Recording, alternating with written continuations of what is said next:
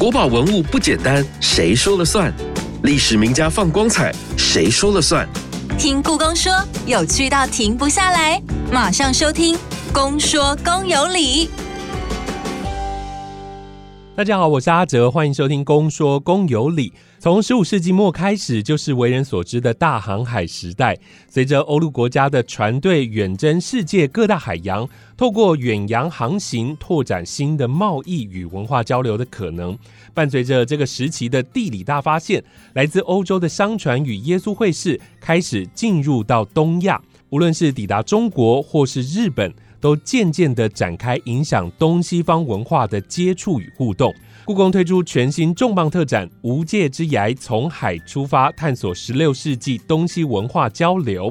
我们将会分三集的节目内容，和大家介绍展览中各类型文物的故事。既然是重磅特展，也要请到的是重量级的来宾。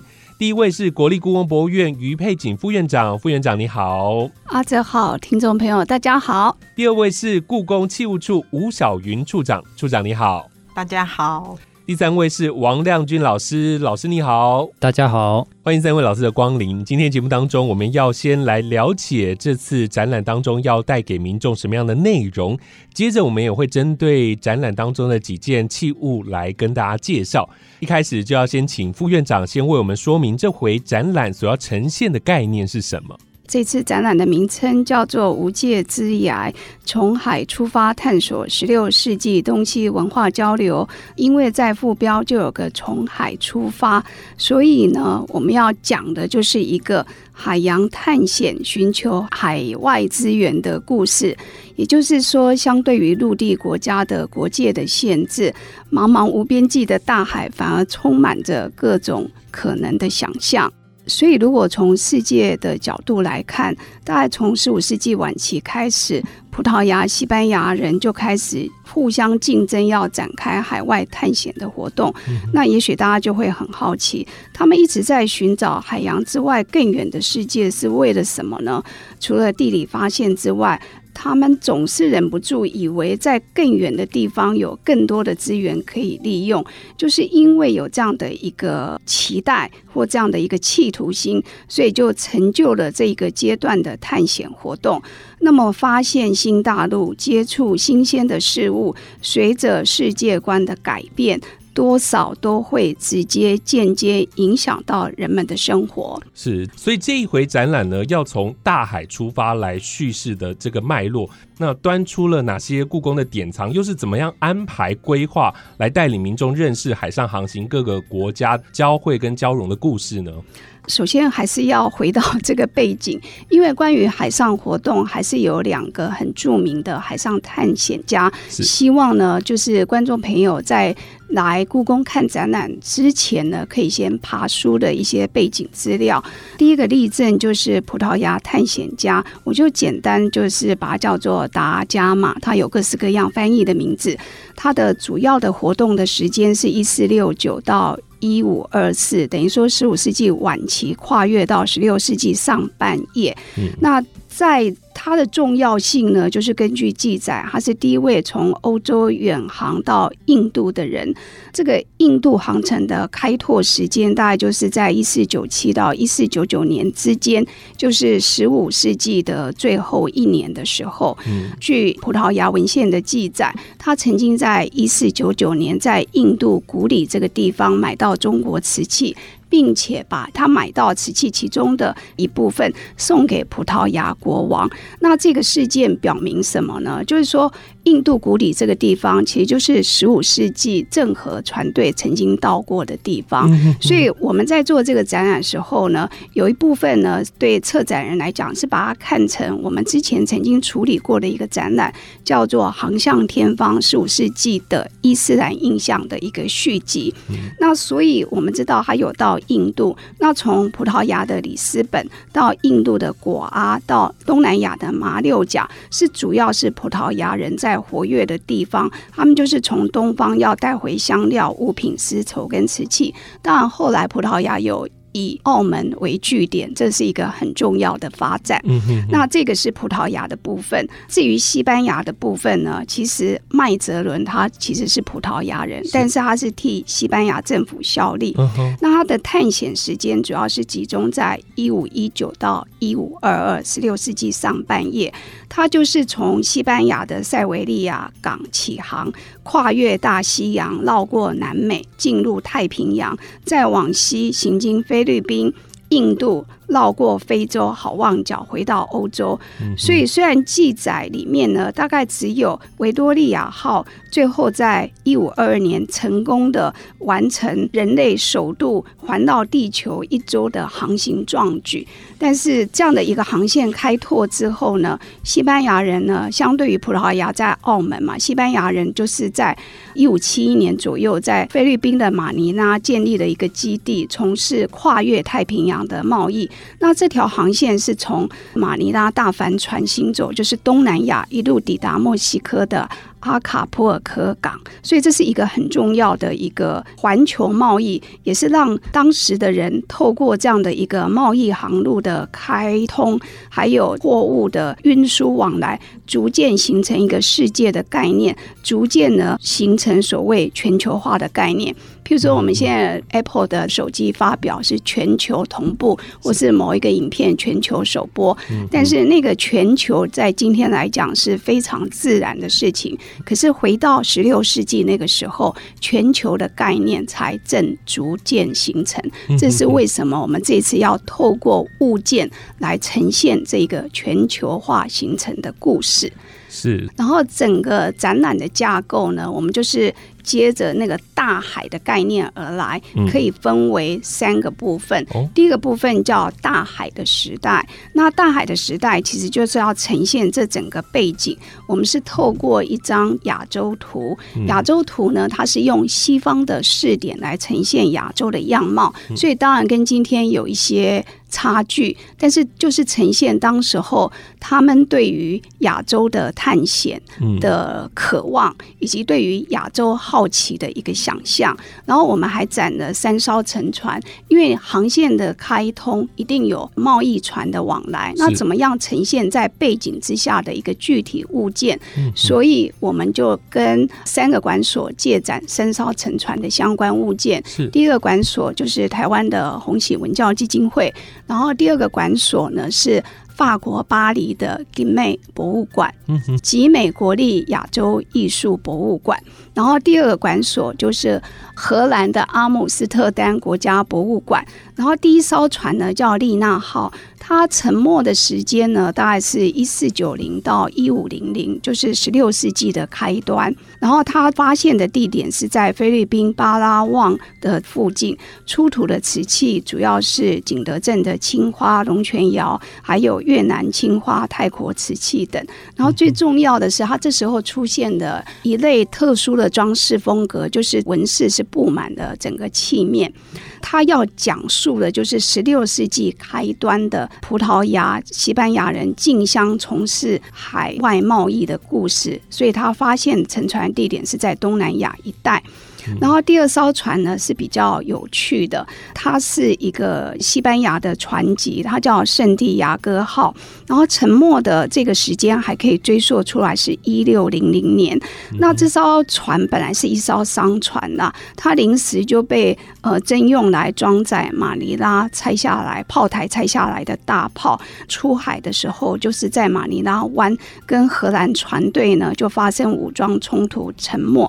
然后打捞出水的瓷器有一千两百件，同样的主要是景德镇青花，还有漳州窑的产品。那一六零零年沉没，一直到一九九二年才发现。那其实呢？这个发现也参考了当时候的一些背景的记录，这是很有趣的一个故事。就是说，他一六零零年沉没，圣地亚哥他是西班牙船嘛，他这艘船的副总督跟打他的荷兰船叫摩里西斯号船长，他们都非常奇特的就存活了下来。嗯所以这时候这两个人同时要面临两种不同的命运。对这个西班牙船舰的副总督，就是副手，他必须要编造各种理由来辩解说，不是因为他错误的判断、错误的决定，才让整艘船遭受攻击而沉没。然后对荷兰船籍去打人家，让人家沉没的这个船长来讲呢，当他呢又把船开回他出发的荷兰的鹿特丹港口，突然变成一个荷兰史上第一位穿越麦哲伦海峡的英雄人物。是所以大家就是非常的拥戴他，拜托他把他航行的这些过程记录出书。所以他在一六零二年就把他一生从事海外探险的事迹结集出版。所以一九九二年，当这些考古工作人员要去打捞的时候，他们也参考的这一六零二年的这个记录，这是不是很有趣？是但是它反映出来就是我刚刚有讲到的马尼拉大帆船在跨越全球航线，在从事贸易的状况。嗯嗯好，然后第三艘船呢，其实就是我们要讲的，就是一个贸易航线的开拓，然后贸易势力的消长的转变。葡萄牙人、西班牙人到一六零二年荷属东印度公司成立之后，荷兰人就成为海上霸权代表。那第三艘船呢是白丝号，它叫白丝号，它其实是荷兰东印度公司的商船，它是在一六一三年返回阿姆斯特丹的途中呢，被葡萄牙船舰攻击沉没。它沉没的地点其实实是一个很有名的一个小岛，就是在非洲西南海岸的圣赫勒拿岛。然后出水的瓷器主要也是景德镇陶瓷跟漳州窑的产品。嗯三艘沉船来反映的就是第一个单元大海时代海上贸易的情况。但是别忘了，故宫收藏的文物主要还是以中国为主。对然后这时候中国的明朝在做什么呢？它其实，在刚刚讲的这些时间里面，它有一部分是静止不动，它因为它有海禁的关系，一直到明穆宗，大概一五六七年以后开放海禁，把福建省的粤港开放，然后明朝的贸易活动才有正式的管道跟世界。接轨起来，所以我们这时候也会展览关于粤港的文献，还有从粤港出口的这些器物。其中比较重要，就我刚刚一直讲漳州窑，其实漳州窑的这个辨识也是这几年来的事情，因为过去它一直被叫 Swato，好像就以为它是广东制造，然后从 Swato 港出海，但最近的考古材料才让我们认识到它其实是福建省制造的这漳州窑。那为什么会出现这个临近的这个在粤港附近临近瓷窑的产品？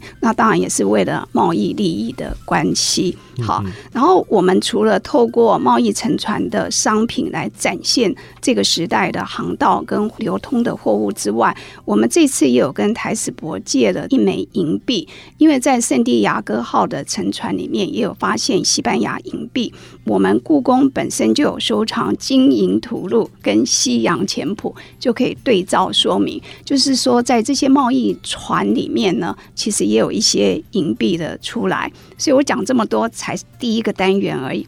然后第二个单元呢，我们要讲的就是人群的不期而遇，嗯因为有是航道的开拓，有冒险泛滥的故事，所以各地方的人群就会汇集，然后相遇、认识、冲突、误解，然后也彼此交流。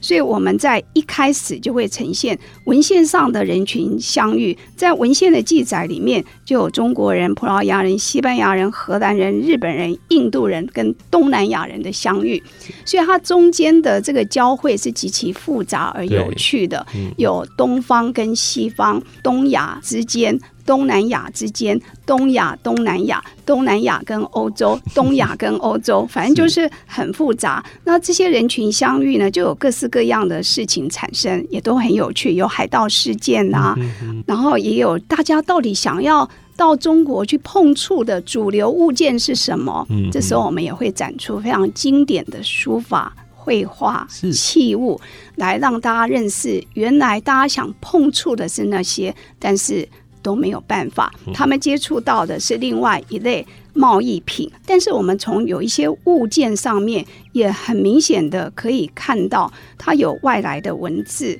还有外来的物种、外来的工艺。很明显的，即使这边的人很想要那一种，他碰不到，然后他得到是另外一种。但是就这个东方，就是就故宫的收藏的物件来讲，有一些这时候的东西就很明显的反映出。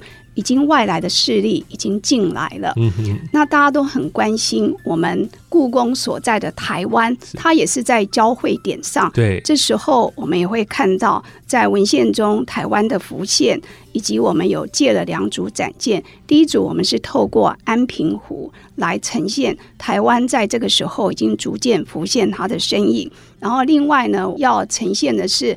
十七世纪上半叶，西班牙人到访的足迹。好，那这个我们会透过和平岛的考古出土的物件来展现。然后这个是第二个单元，第三个单元我们要呈现就是人群交汇之后，就是以物件来看，你可以看到是。无远佛近的交流，所以我们这单元的名称叫“交流无底线”。对。那在展场里面，我们把物件分成三组。第一组是东亚，东亚的作品就可以看到有输出的绘画造成日本绘画的影响，也有特殊的扇面的绘画造成这个扇形器的流行，然后以及早期的青铜器它在使用上面出现的一些改变。然后第二组是叫西亚，因为如果延续郑和的那个印度洋的航线，其实中国跟西亚的交流是非常的密切的，所以我们会透过一组的东西来展现。然后另外呢，随着时间的演变。到了十六世纪末、十七世纪初的时候，跟欧洲的交流就很频繁，所以东亚、西亚跟欧洲的交流，很明显物件就会呈现在那里。然后最后的最后，我们会透过地图来回应第一个单元。当人们对于海洋充满了各种期待跟想象，想要透过海洋发现更远的地方，寻找更多的资源，这些事情都经过之后，除了逐渐认识到整个人类身处的世界的样貌之外，也慢慢的呈现所谓的。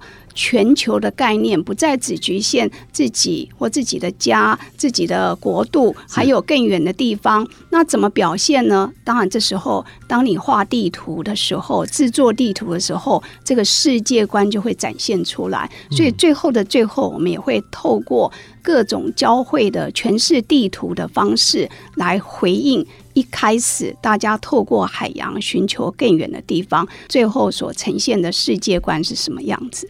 所以，这大概是说的展览架构。最重要的，要欢迎听众朋友，十一月二十三号开始到隔年的二月十八号。好，真的非常谢谢副院长这么仔细的介绍，我已经迫不及待想要去看展览了。副院长为我们从大航海时代的缘起，葡萄牙、西班牙等国家。为了要开拓他们新的市场的可能，而展开了航线上各个大陆的探索。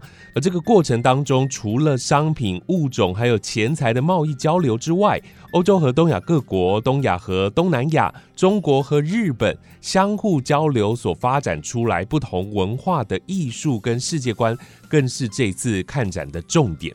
上半场我要在这里先收个尾，我们先进入到故宫四季热搜单元，听听本周要为您热搜什么样的关键字。待会就要来介绍这次展览当中关于器物类文物有哪些看点。同时，据说台湾在大航海时代也扮演着一个很重要的角色，是什么呢？我们待会再回来。春，百花齐放，繁花似锦。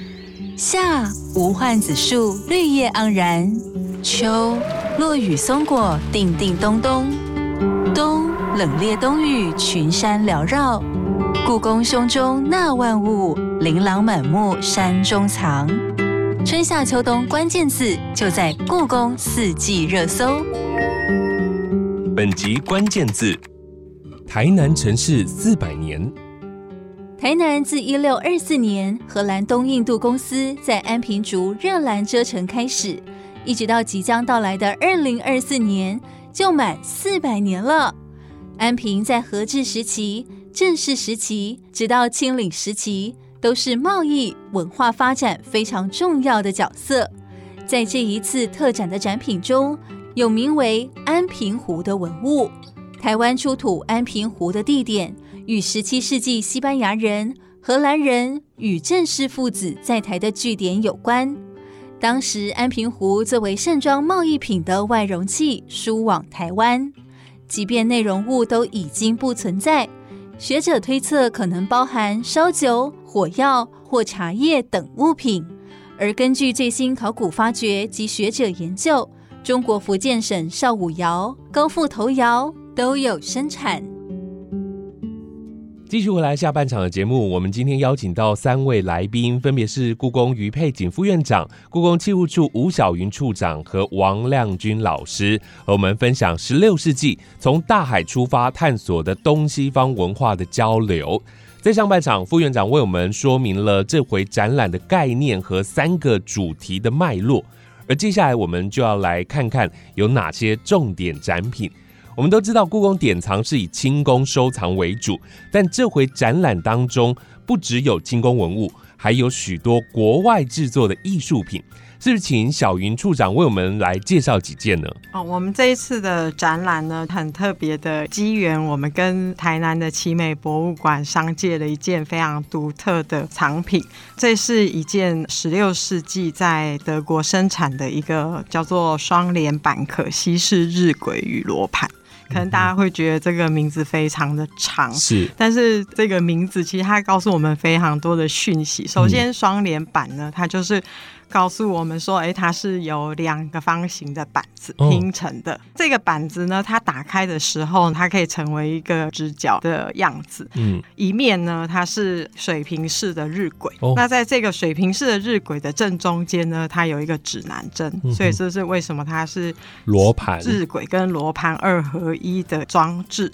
立起来的部分呢，它就是我们在欧洲大街上会看到，在墙壁上会有画日晷。所以呢，在另外一个板子上面，其实就是垂直式的日晷。那这一件日晷呢，大家来看的时候会看到很熟悉的一些欧洲的，特别是西欧的地名。在这上面呢，也有一个非常独特城市的一个标志，就是瓦伦西亚，就是西班牙非常重要的一个港口。十六世纪对于我们来说是什么东西开启了这个时代？那我相信所有的人都会一个共视觉，就是是一四九二年的时候，哥伦布发现新大陆的这一个很独特的历史事件。但是。哥伦布凭什么可以发现新大陆？那我我想这就会回归到欧洲所使用的我们刚刚讲的测量时间跟测量方位的技术跟知识。了解，在大海中航行，方向方位都是很重要，所以安排这件日晷跟罗盘二合一的借展品，除了它的设计上很特别之外，它对大海的时代来说更是有它很代表性的意义哦。那另外这一回的展件当中，我看到之前小云处长介绍过的黑曜石镜，在这一回展览当中放入了黑曜石镜，是希望透过这件展品传达什么样的概念呢？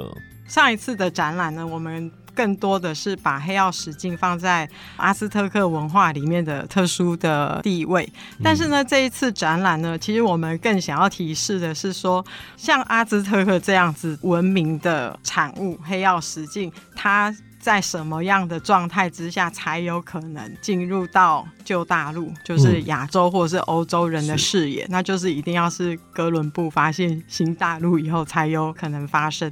在哥伦布发现新大陆之后，我们都知道西班牙人很快的就从墨西哥的东岸进入。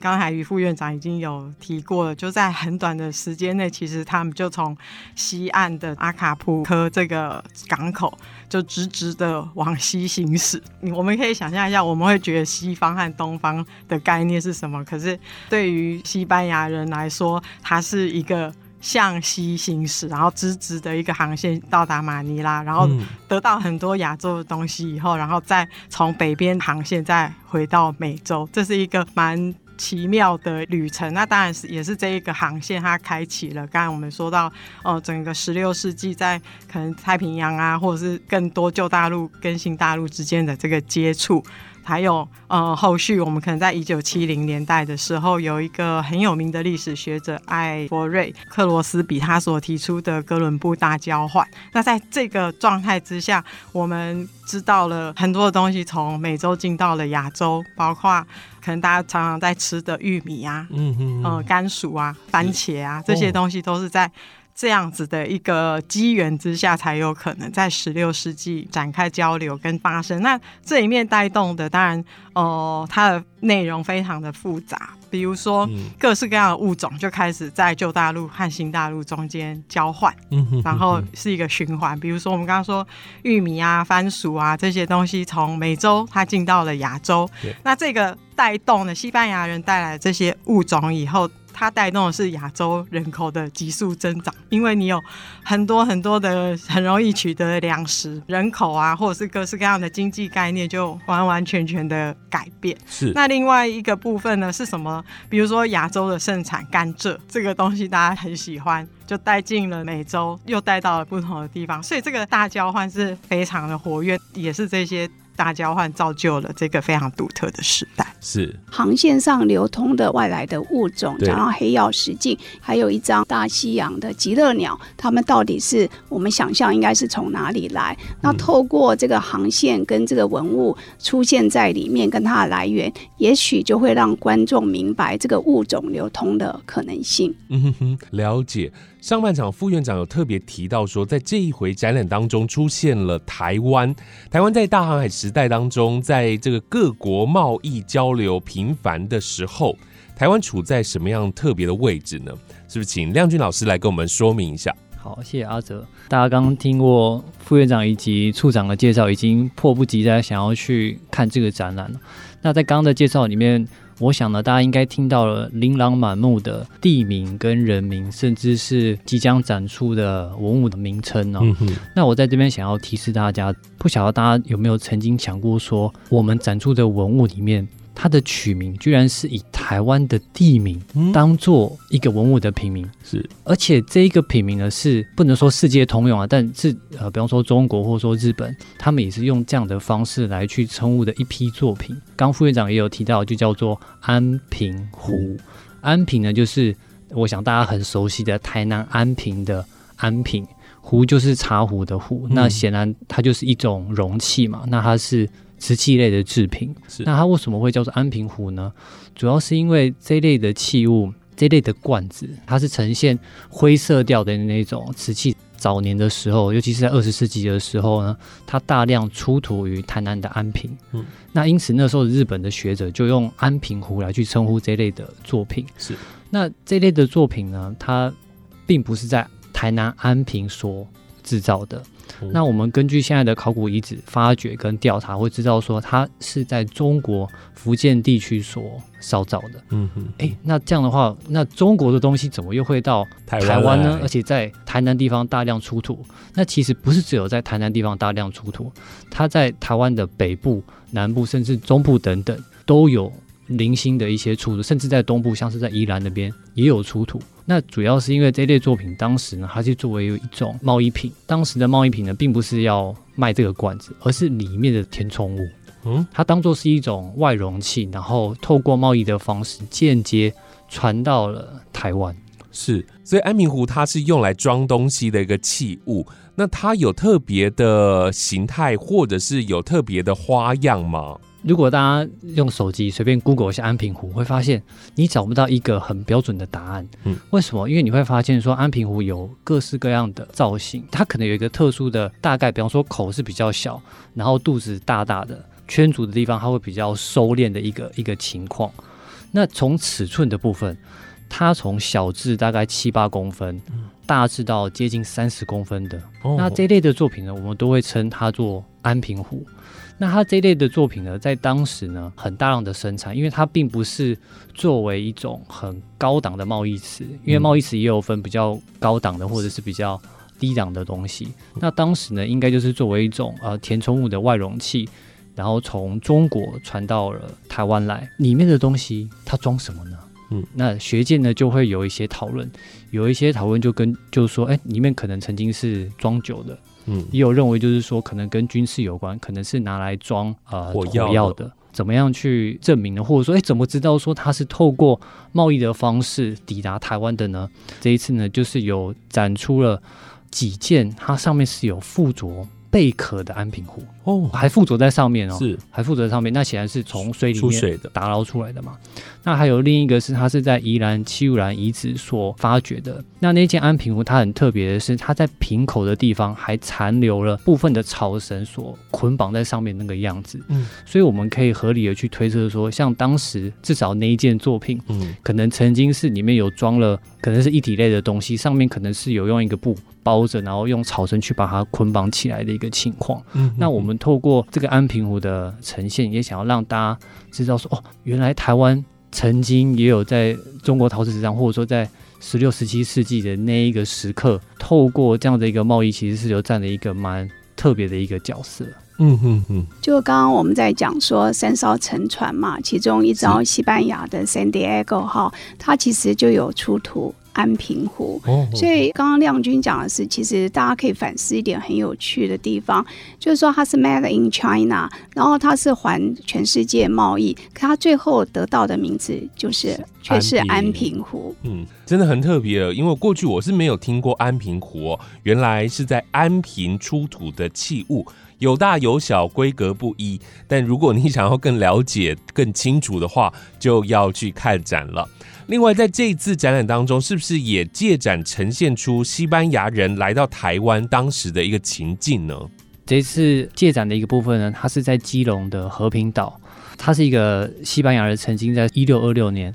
的一个据点，那个据点里面呢，已经有经过了一部分的挖掘，那我们就会发现，就是说里面就包含了当时从中国的一些贸易品，当然里面就有包含了像我们刚说的安平湖，那也有包含了中国的一个我们称作卡拉克的瓷器，贸易瓷器，就是青花的那种瓷器，而且很特别的是说，因为它是一个西班牙人的据点。所以里面我们还可以看到当时西班牙人他们所佩戴的金属的十字架。这次有我们有跟他们有借展一个金属的十字架，它是非常呃珍贵的一个文物。嗯，而且呢还有当时的皮带头哦，以前的人也用皮带是，可是。他们那个皮带头，因为它是金属的，所以它比较好被保存给保留下来。当然，有部分是已经有产生锈蚀了。嗯，但我们透过这些东西，回过头去想到说，哎，其实当时台湾在那个时间点，已经有不同样国度的人已经来到了台湾。嗯，也许很幸运的时候，我们可能在文献上面可能有做记载。但大部分的时候也许没有，那我们怎么会知道呢？我们就是透过考古的挖掘，对，挖掘之后那些物品的呈现，就是可以让我们进一步去遥想说，当时是有哪一些人，以及他们带了什么样的东西，以及那些东西又跟当时台湾的人产生什么样的一个互动，那也是我们这个展览所想要呈现给大家的。是。我在前头听下来，发现在这一次的特展当中有不少的借展品哦。那是不是请副院长来跟我们说明一下这一回的特展跟哪些国际博物馆或者是友好单位合作呢？谢谢阿泽特别提醒，利用这个机会也要透过 Podcast 感谢这些借展的单位。在国外方面呢，就是有荷兰阿姆斯特丹国家博物馆，我们借了白丝号出水的瓷器。然后，法国巴黎的集美国立亚洲艺术博物馆，我们借的 San Diego 沉船出水的瓷器。然后还有我们的姐妹馆大阪市立东洋陶瓷美术馆，很可惜，因为这个 podcast 的时间比较早，所以就没有让小林老师再有机会来跟大家还有机会说说话。好，那我们刚才没有讲到的，在十六世纪末到十七世纪的时候，景德镇还有特别为日本市场生产的古兰赋，然后慢慢的就是也有一些伊万里类型的作品出来。那至于国内的馆所，除了刚刚我们提到的红喜文教基金会，还有台南奇美博物馆之外，我们还跟宜兰县政府文化局、基隆市文化局，还有文化部文化资产局，还有国立台湾历史博物馆，还有中研院历史语言研究所傅斯年图书馆。借的各式各样的，包含地图啦、安平湖，还有考古出土的文物，还有刚刚小云处长特别介绍的罗盘等等。所以，借此机会要跟所有借展的馆所说一声谢谢，感谢他们帮助我们充实整个展览的内容。我才要帮所有的民众谢谢故宫哦，要办这样的展要耗费非常多的心力，才能够集结这么多的人力、这么多的单位，将这么多的展品呈现在大家的面前。因为这次的特展展出的物件真的非常的多哦，那我想要在最后请三位，是不是跟我们来推荐，有没有你自己特别喜欢，或者是你觉得一定要介绍给我们听众朋友的文物呢？那我们先请副院长。我想要特别推荐大家，到时候去看展览的时候，一定要特别留意我们这次跟 g i m a Museum 借的一件叫做。魔法喷泉直壶，它就是 Magic Fountain，这是一件很有趣的直壶，就是像带把的一个水壶的样子。那这整个样子的造型，其实就是来自于伊斯兰金属器的一个模仿。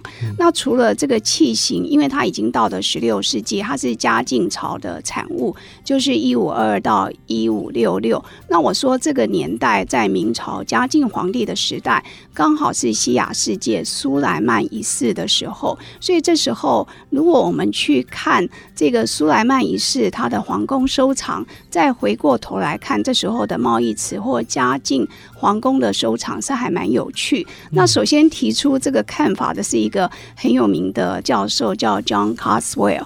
那他之前我们有邀请他到故宫来演讲过，已经很久没有见到他。这次做展览，重新看到他写的书，想到他讲的这个观念呢，就觉得非常的想念当时候跟他交流的情景。就是很可惜，现在没有办法再请他来实地的交流。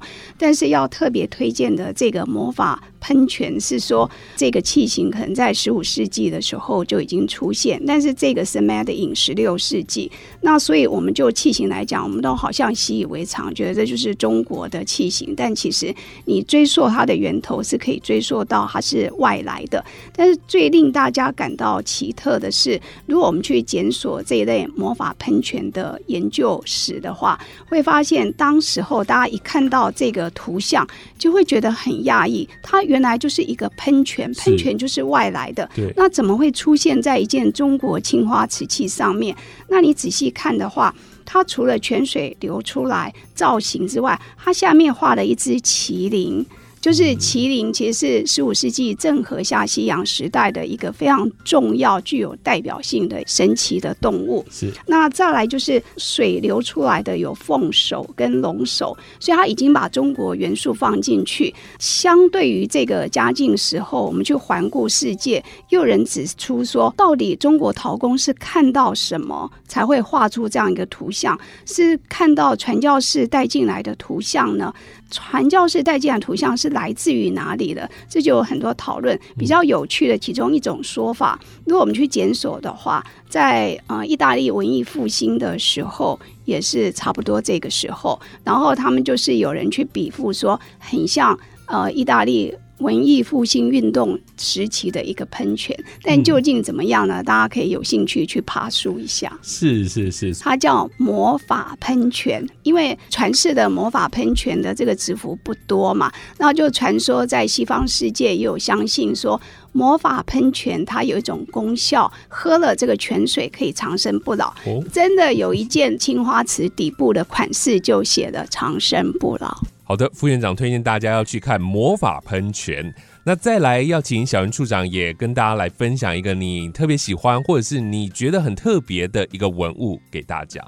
对于这一次展览的展件，我特别喜欢的一件作品，让我觉得很惊奇的一件作品，就是从法国巴黎的集美博物馆借来的一件瓷盘。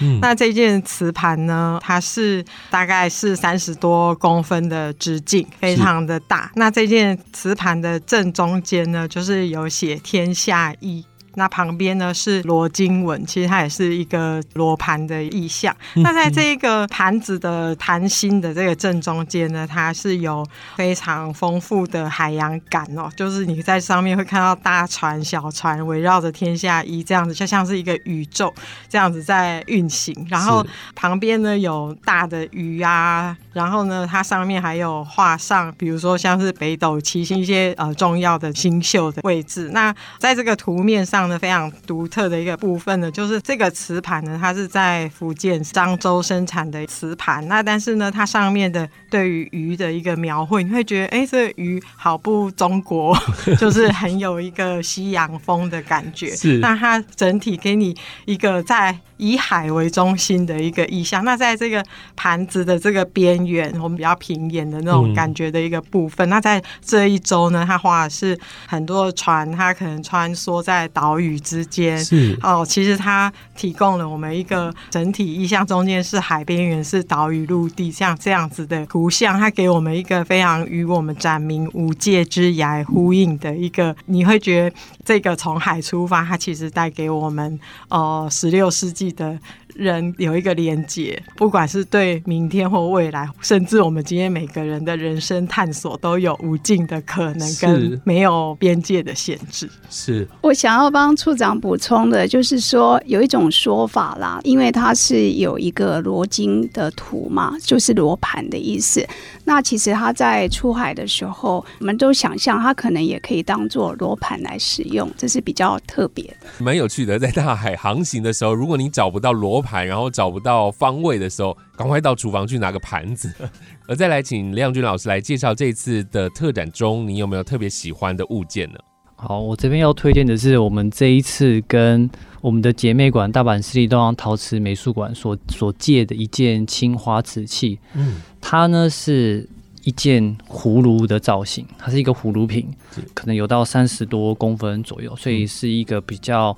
量体比较大的一一件青花瓷器，那那件瓷器呢，并不是中国做的哦，而是日本有田地区所烧造的。嗯，那我为什么要特别去推荐它呢？因为我上个礼拜才看过它，我看到它的第一眼的时候，我一开始以为说，哎，这应该是中国做的吧？是。怎么会是日本呢？上手去看了之后，你才会发现说，其实它整个在胎跟釉的一些结合，以及一些纹饰的画法，跟中国所生产的还是有一些差异。当中国的瓷器作为一种贸易品运输到日本之后，当地人很喜欢，甚至把那些东西作为一种模仿学习的对象，因为他们很喜欢嘛，所以自己也想要去做烧造。你也可以说是山寨版，但对于他们来讲，这是他们极尽所能说想要去烧出来的一个东西。嗯，所以那个东西它的精致度呢，你如果没有近看，会觉得说，哎，它烧造的非常好。可是当你很近距离去观察的时候，就会发现说，它跟我们。因为我们这次也会展出它原本所要模仿中国年代比较早一点的那个葫芦品，纹饰上面跟气息上面当然已经有一些不同了。可是我们可以知道说它是模仿当时中国比较早一点的瓷器。嗯，但很有趣的是说，当时日本所做的这个葫芦瓶，它后来我们不知道它是透过什么样的一个途径，嗯，又回传到了清宫。成为我们清宫的收藏 是，那这个是我们这次展览会一并把这两件作品呈现出来，然后让观众朋友进一步去欣赏。我们透过这个文物的模仿再造，然后甚至又在流传回到当时他所模仿、所期待的一个地区，这个也像是一种很奇异的一个旅行吧？对，很有趣。对对对。其实这一件呢是特别选展的，因为大阪市立东洋陶瓷美术馆是我们的姐妹馆。刚刚亮君讲，他刚好上礼拜去点交文物，所以他有看到那个 Made in Japan 的那个葫芦瓶嘛。刚刚有提到清宫也有收藏一件几乎很类似的葫芦瓶，那为什么要把它他拿出来，好像双胞胎一样展出？就是要传达两馆之间的美好的情谊。然后另外我想要补充一下。我相信亮君在点教的时候应该也看得很清楚，它其实它呈现的是一个东南亚的。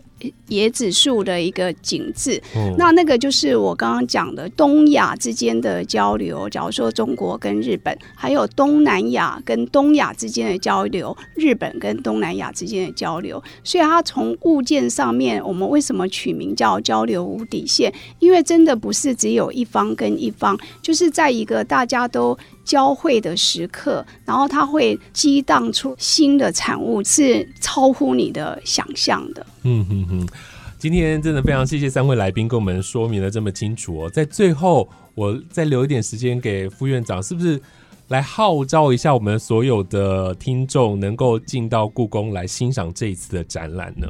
就是说，故事的结构呢，好像说一个背景，然后在人群的相遇。那因为人群相遇里面，它改变人的生活，或是改变人对这个物件的想法，然后它会影响著作，会影响工艺品的产生，会影响书画、绘画的创作等等。好像把它放在某一个时期都可以。但是我们别忘了，十六世纪它比较特别的地方呢，就是说无尽的探索。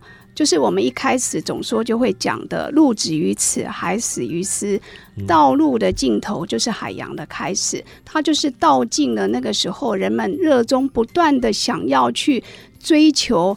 更远的地方，更远的境界，更远的界限，但其实无界之涯，就是更远的一个想象。那在这样的一个背景之下，它的交汇交融绝对超乎我们的想象。那这些这么复杂的延伸出来的故事，不管是外来风格，或是本土风格，或是混融风格等等，都是要。自己眼见为凭，所以再一次呢，欢迎所有的听众朋友一定要抽空来看《无界之涯》，从海出发，探索十六世纪东西文化交流展。谢谢。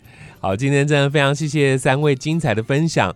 在十六世纪的大海是世界人群频繁交汇的地方，为了寻找新的贸易可能，西方人展开海洋的探索，也为当时的中国文化和艺术带来了冲击和不同的面貌。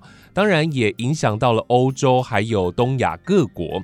听完今天的节目，绝对得要亲自去故宫看展，感受十六世纪中西文化交流下的人文跟艺术的互动，更能看到许多难得借展来到台湾的藏品，千万别错过了。最后再次谢谢三位来到节目当中，谢谢你们，谢谢大家。越听越上瘾，就是爱听公说公有理。